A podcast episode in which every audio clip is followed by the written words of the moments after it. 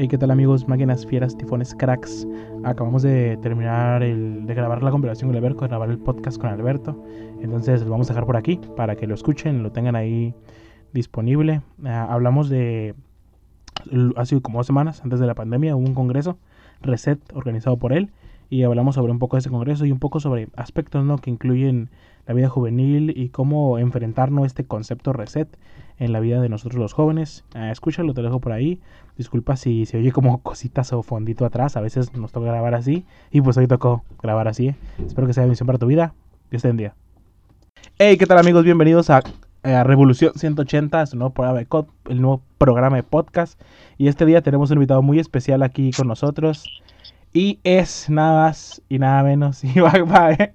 chorro de risa. El Alberto, no puedo, muchachos.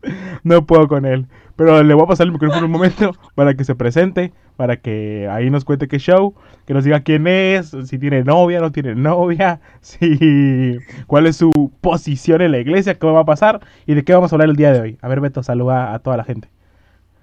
¿Qué pasó, muchachos? Paz de Cristo, eh, mi nombre es Alberto Sánchez para servirles.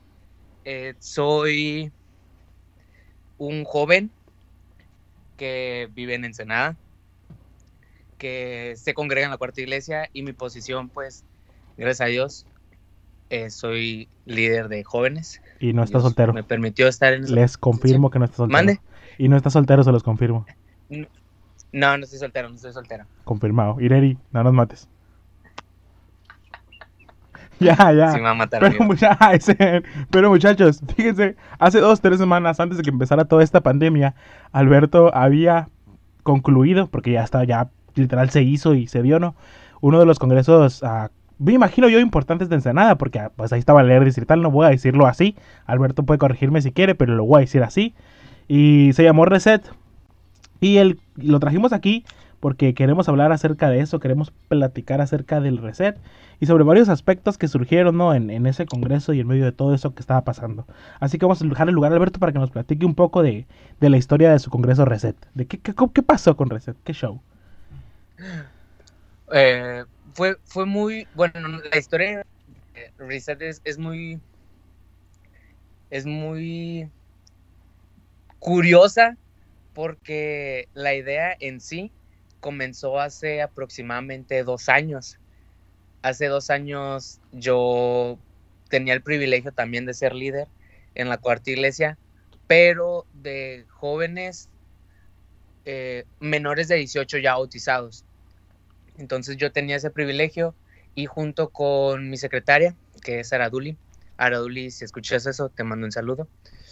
Eh, con ella nos entró como esa necesidad de que los jóvenes de mi iglesia, en, ese, en este caso, tuvieran como una nueva oportunidad, que se renovaran, que sintieran que por más que estuvieran mal, por más problemas que tuvieran, por más alejados que se sintieran de, de Dios, por así decirlo, ellos pudieran sentir una vez más su amor. Entonces, por X o, Y las cosas no pudieron funcionar, no se llevó a cabo por fechas, después mm, eh, como yo estaba estudiando en Mexicali hubo complicaciones y lo pospusimos. Pero eh, el año pasado, a finales del año 2019, hubo un congreso en Mexicali de hecho, de hecho, de, el mismo ese, nombre. De ese te quería preguntar, como si no, no entraron en conflicto existencial cuando se dieron cuenta que había, había habido un reset aquí en Mexicali y luego tenían que llevarse un reset allá, a Ensenada.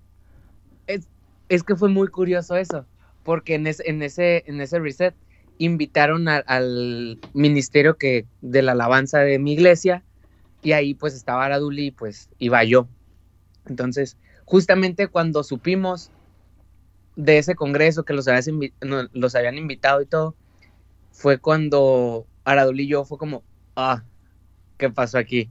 Porque ese nombre ya estaba, ya estaba establecido y ya estaba todo, pero pues como comenté, no se había hecho. Cuando estuvimos allá y vimos la mano de Dios y a Dios obrar en ese lugar, Dios habló muy fuertemente a nuestras vidas. En ese momento Araduli era la líder yo le, y yo le comenté, Araduli, ¿qué te parece? ¿Qué te parece si seguimos con lo que dejamos? Pues pendiente, Mm. ¿no? Ajá, pendiente, esa era la palabra. Entonces ella dijo, me parece muy bien. Entonces a partir de ahí comenzamos a, a pensar y a, a aterrizar nuestras ideas. Dio un giro, pero siguiendo la misma base. Porque cambiamos temas, cambiamos expositores, cambiamos pues la forma en la que íbamos a llevar todo.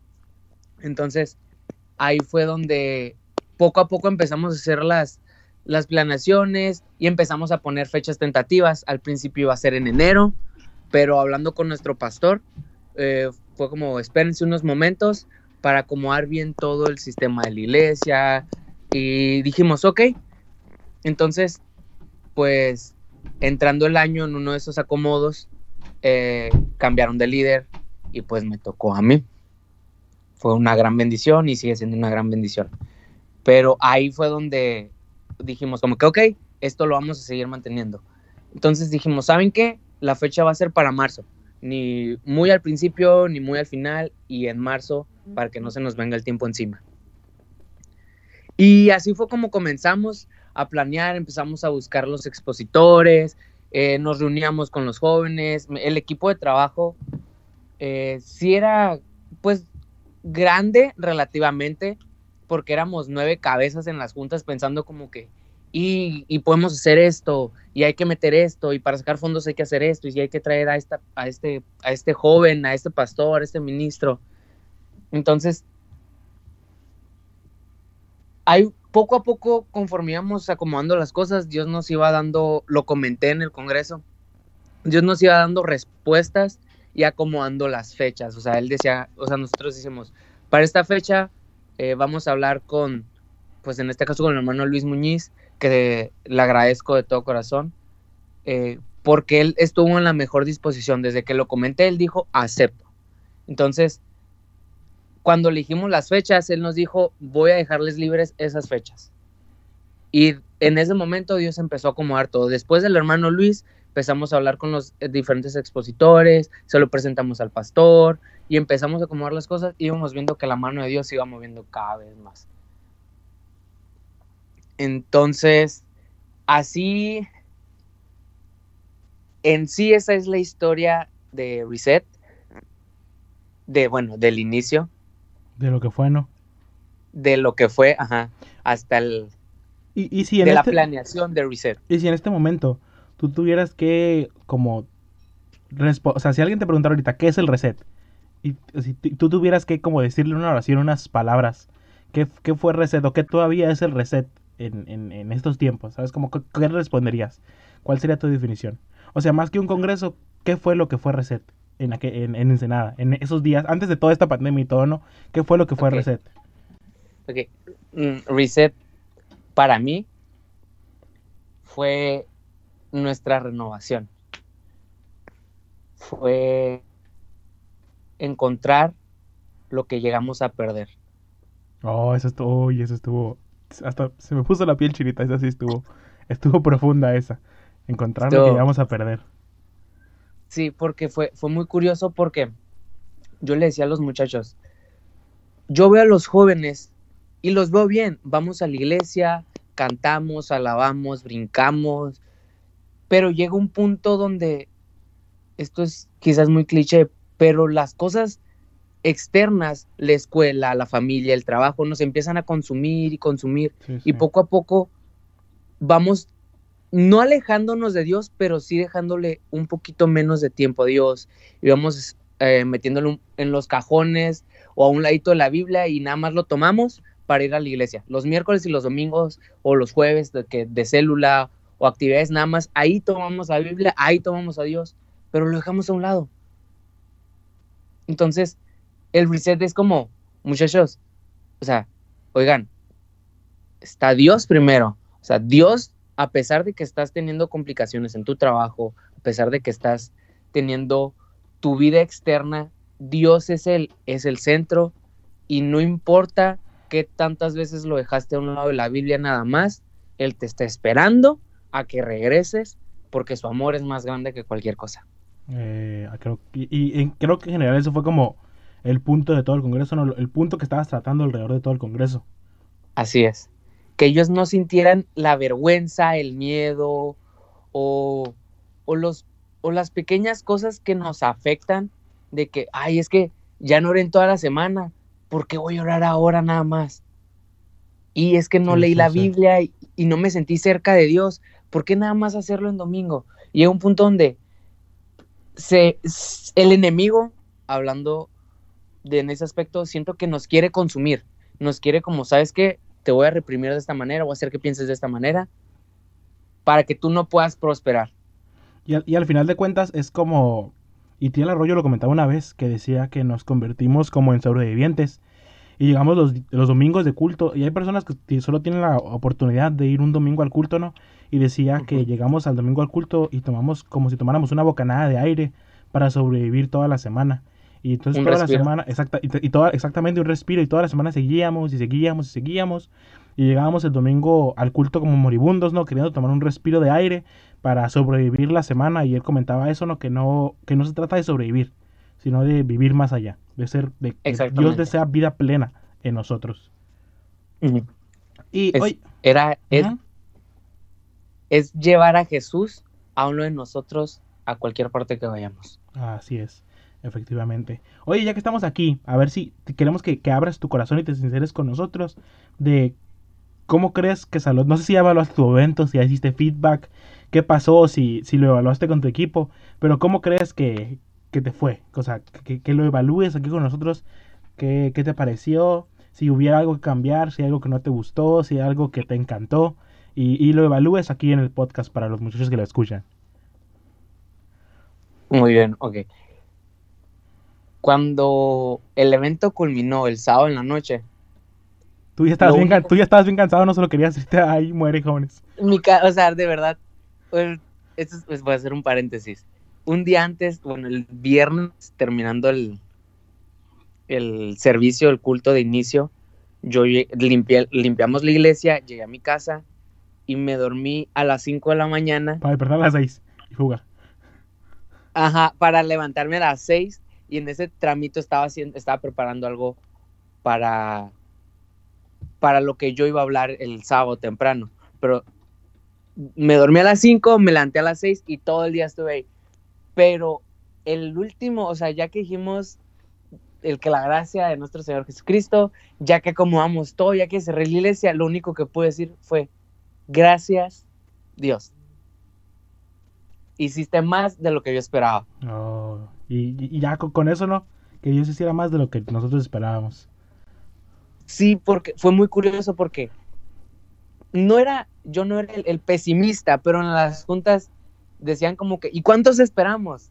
Y yo al principio dije, no, pues entre 50 y 100. Y los muchachos, no, no, no, entre 100 y 150. Y yo, Ah, Son muchos. Y me dijo, ah, no, Beto. Caray, no. Dijeron, dijeron, no, van a ser de 100 a 150. Y yo, bueno, está bien. Entonces, creo que como, como personas muchas de las veces ponemos mm, nuestras creencias y lo que nosotros hemos visto y no dejamos que Dios actúe realmente. O sea, yo al final había momentos donde decía, Señor, es que ya no sé qué va a pasar. Señor, es que, ¿qué tal si no van? ¿O qué tal si vienen menos? Sí, como los, los, los, ay, no sé cómo llamarlos. O sea, los miedos, ¿no? la, duda que siempre está en... en Inseguridades, sí, Que están siempre como, eh, organicé esto, pero ¿cuál es la respuesta de las demás personas a, a, esto que, que, que, Dios tiene para ellos? Exactamente. Entonces, cuando, cuando, yo, cuando yo acabé eso y yo empecé a ver, bueno, yo recapitulé todo en mi cabeza fue, fueron mis palabras esas. Entonces yo le pregunté a los muchachos, muchachos, ya tenemos un, chat, y les dije, muchachos, necesito que me respondan una pregunta, necesito que me respondan, ¿qué les pareció Reset? ¿Les gustó? ¿No les gustó? ¿Qué cambiamos? Si hicimos esa retroalimentación. Lo único que, bueno, la, lo que más se repetía, perdón, era, fue gran bendición, Dios nos sorprendió, y simplemente Dios siempre va a ser Dios. Aunque dudemos, aunque tengamos, siempre va a ser Dios. antes del evento, el, el hermano Luis Muñiz me dijo, no te preocupes, porque Dios ya tiene preparado lo que le va a dar a cada uno. Amén. No sé si me expliqué. Sí, y de hecho creo que ahora que lo mencionas, eso es algo como, como el punto, ¿no? Bien, cable, bien, clave que muchos de nosotros no, no nos animamos o no queremos como a organizar este evento, emprender este proyecto, a aventarnos a hacer esa cosa, porque tenemos ese miedo, ¿no? De que, de que Dios nos va a respaldar, si vamos a, o sea, si va a haber la respuesta que nosotros necesitamos. Y ese miedo e inseguridad es el que siempre nos deja como, o sea, como, oh, como estancados, ¿no? Como, como estáticos de no poder hacer las cosas. Pero, pero qué mejor que tener esa seguridad, ¿no? Esa seguridad de que no se trata de números o, de todo esto, sino que se trata de Dios. Y Él está como poniendo todas las piezas en su lugar. amén. Cuando, yo, cuando el hermano Luis me dijo eso, yo dije, ¿por qué me estoy preocupando por los números si desde el principio mi cabeza dijo, si uno transforma su cabeza, si uno transforma su vida, si uno se lleva algo de Dios, esa es victoria, esa es ganancia para mí. Ya con eso, no se ocupa más. Oye, y, exactamente. Oh, y estos, estos últimos minutos queremos uh, redundar en una pregunta. Mientras estábamos allá en Ensenada, a un muchacho, uh, amigo nuestro, se nos acercó e hizo una pregunta muy buena a Alberto y a mí. Y queremos redundar en esta pregunta de estos últimos minutos. Y dice la pregunta, ¿por qué todos los eventos juveniles tienen que ver con, con reset o con volver a empezar o con... O, no sé cómo, cómo explicar la idea. Pero, pero Alberto la entiende porque estaba conmigo en ese momento, ¿no? Pero queremos responder como esa pregunta de por qué los eventos juveniles siempre tienen que ver con volver a empezar. Siempre tienen que ver con otra vez, o reset, o comenzar de nuevo, ¿Cuál es el punto, no? De que siempre estemos eh, en ese círculo de, reset. Te voy a pasar el lugar a Alberto para que él, él, ponga las primeras piedras de la respuesta. Ok, muy bien, muy bien. Fue, fue, fue bien curioso porque cuando, cuando escuchamos esa, esa pregunta, nomás nos volteamos a ver.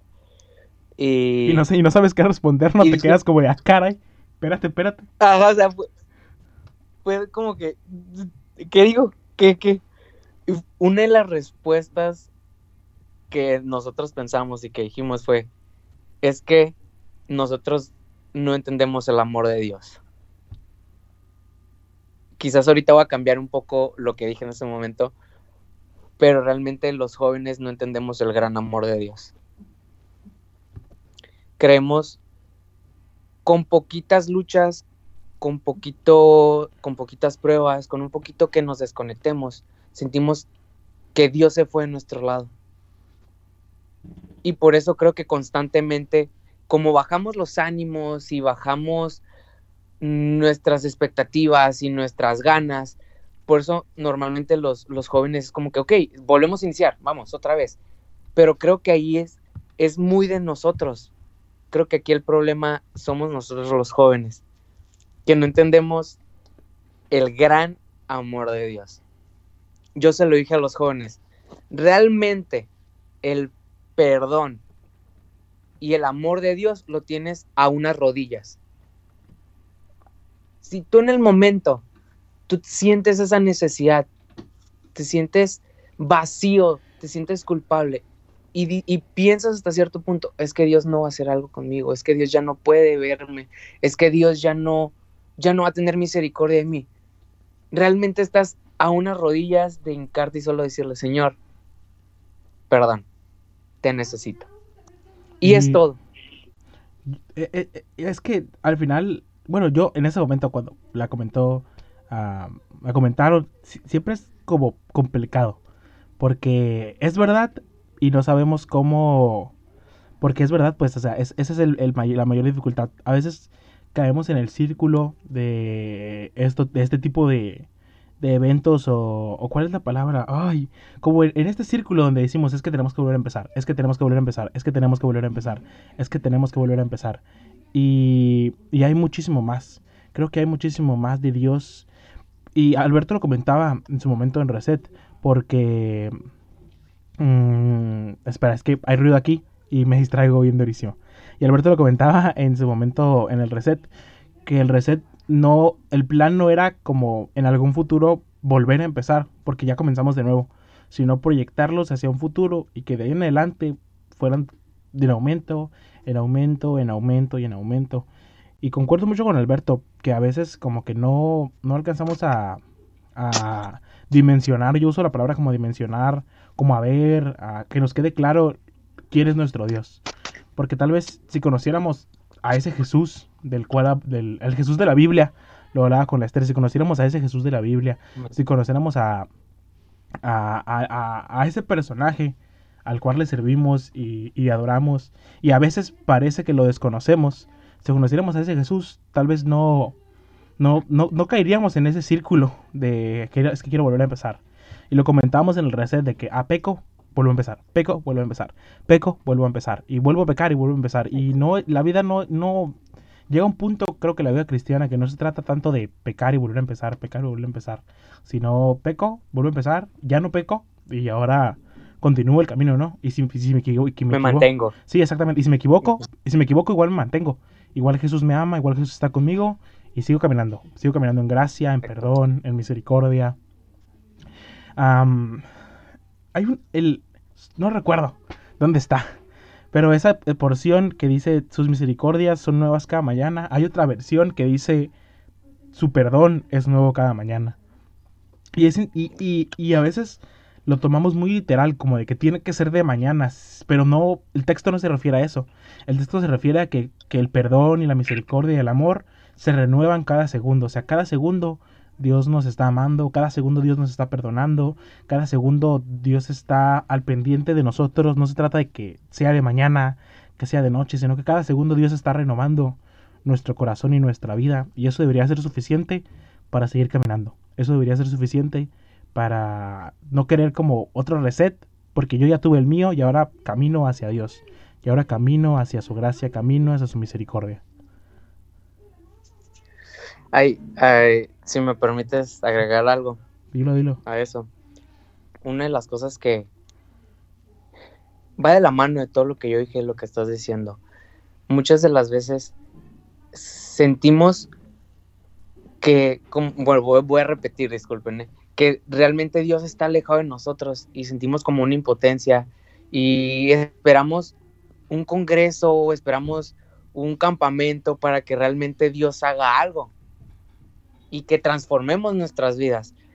Pero uno de los pasajes, de mis pasajes favoritos, que marcó un antes y un después de mí, de mi vida, se encuentra en, en Jeremías 31.3, que dice, Jehová se manifestó a mí hace ya mucho tiempo diciendo, con amor eterno te he amado, por tanto te prolongué mi misericordia.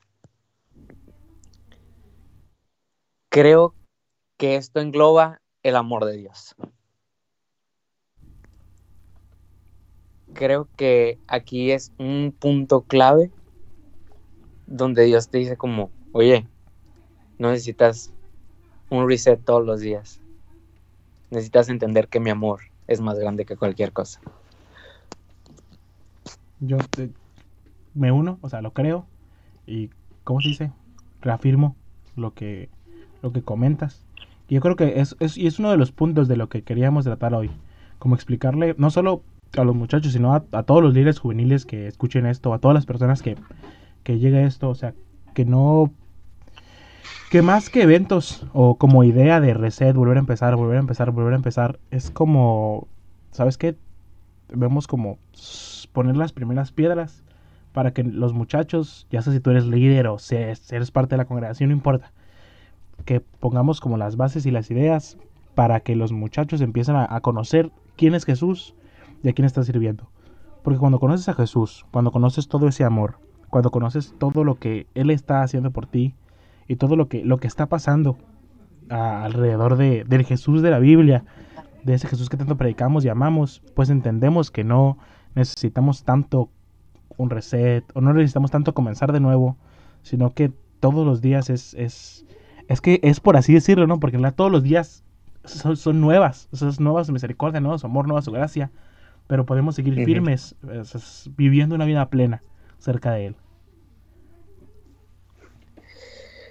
Estoy, estoy agradecido con Dios por lo que acabas de decir, porque antes del, del, del evento yo a los jóvenes les dije, ¿saben qué?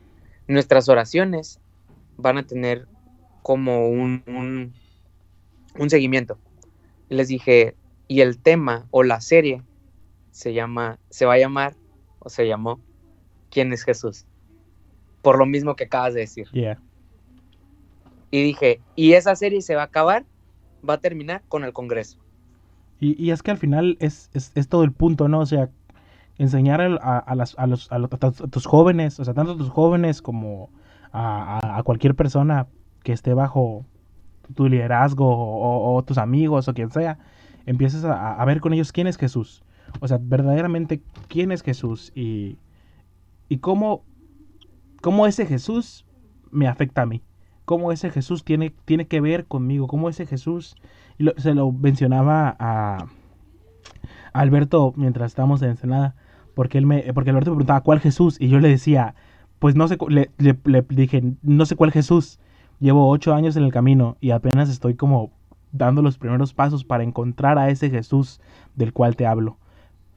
Pero sé que ese Jesús que concluye la historia, ese Jesús el cual está en el cielo y vamos a estar con él, de ese Jesús estoy hablando, de ese Jesús que es gracia, que sí es misericordia, es justicia, es fuego, es Espíritu Santo, ese Jesús que, que lo vi en la semana, que no es tanto como un abogado, que él paga nuestra deuda, paga nuestra deuda, paga nuestra deuda, decía el pastor, porque podríamos llegar a pensar que como abogado que siempre paga nuestra deuda, un día se va a cansar de pagar nuestra deuda. Un día se va a cansar simplemente de estar ahí cobrándonos. Sino que Jesús es más como un médico, un médico que siempre está dispuesto a sanarnos, un médico que siempre está dispuesto a abrazarnos, un médico que siempre está dispuesto a vendar las heridas y a que estemos bien. Y decía el pastor mm, que, que, como si, si pensamos que la gracia y que el amor de Dios es como una deuda que se tiene que pagar, pues un día, va, un día vas a concluir y vas a pensar que Dios ya no quiere pagar la deuda, que Dios ya te prestó mucho y ya no, ya, ya no mereces que te dé más, ya no mereces que siga pagando esa deuda. Pero, y es por eso que la gente se va de la iglesia, decía, pero si vemos a Jesús como un médico, un médico que tiene que estarte tratando, un médico que tiene que estarte sanando, un médico que tiene que vendar tus heridas y darte los medicamentos correctos y, curar todas las cortadas que tienes, pues vemos a Jesús como una de las, dice, una de las formas que verdaderamente es gracia, amor, misericordia, y que Él siempre está dispuesto a extendernos la mano, no importa el pecado o, o los problemas o el error que hayamos cometido. Confirmo y respaldo eso completamente. Realmente creo que como juventud tenemos que entender que no es suficiente el Jesús del que nos hablan solo los miércoles y los domingos. Así es. Yo, o el día que tenga servicio. Es que, es que así es, ¿sabes cómo tenemos? Realmente. Ajá. Eh, realmente, realmente necesitamos a un Jesús todos los días. O, o lo, me gustó la palabra que usaste, el Jesús de miércoles y domingos, porque uno necesita, ¿no? Como, uno como joven necesita como empezar a buscar a ese Jesús, que tú te hagas tu, visión de Jesús. Que cuando la gente te pregunta quién es Jesús, tú no respondas lo que te dijeron un miércoles o que te dijeron un domingo, sino que respondas lo que Dios te ha revelado a ti, o sea, lo que tu experiencia con Jesús te ha dicho de quién es Él.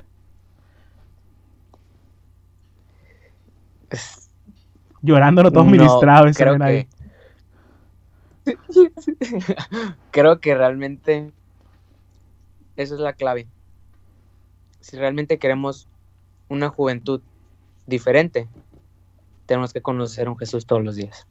Así es. Sencillo, ¿no? Eh, profundo y sencillo. Ah, Así es. Ya, ya, ya terminé todo ministrado también, ¿no?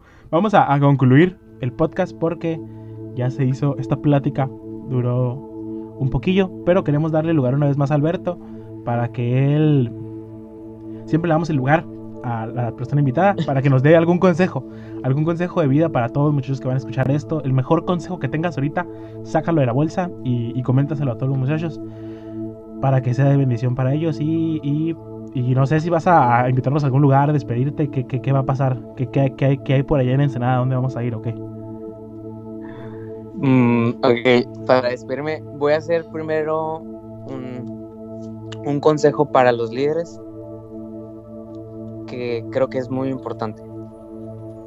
Si el joven que me está escuchando es líder y quieres que yo te diga algo, arriesgate a hacerlo.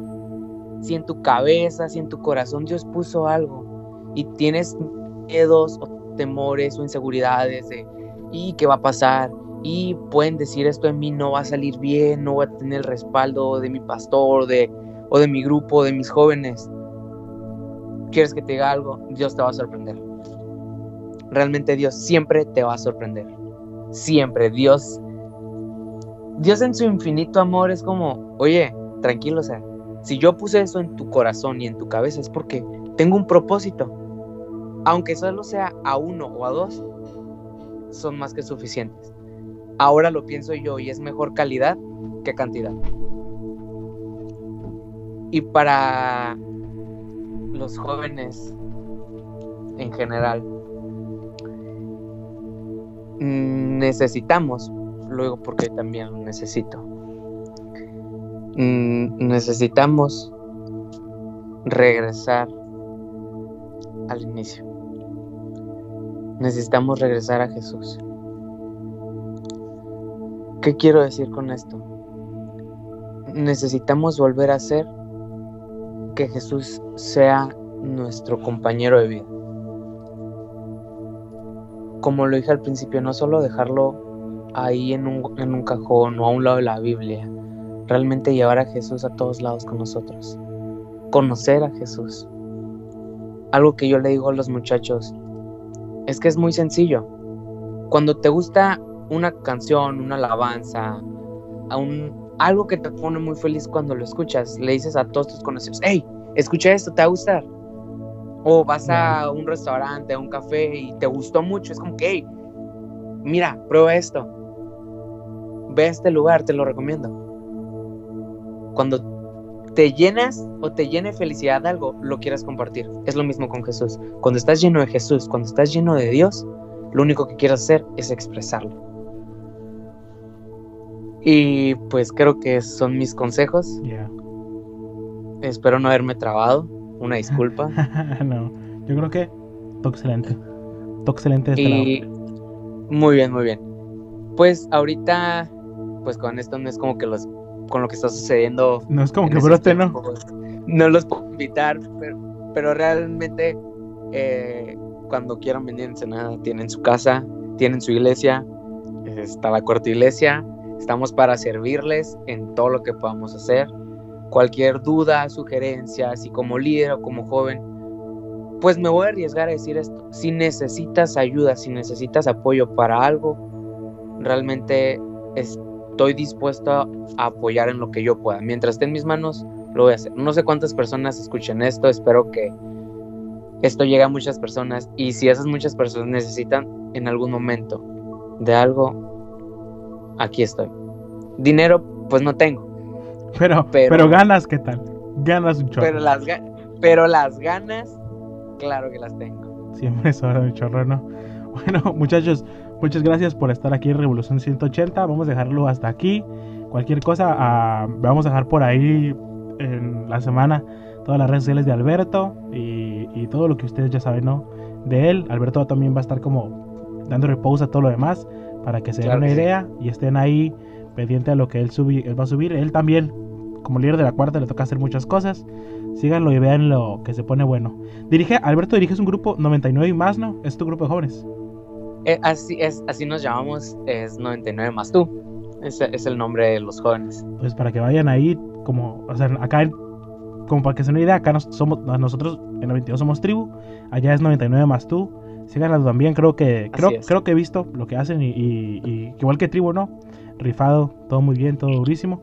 Y entonces... Así es, así es. Vamos a dejarlos aquí. Dios les bendiga muchachos, Dios les guarde. Y nos vemos en el siguiente podcast.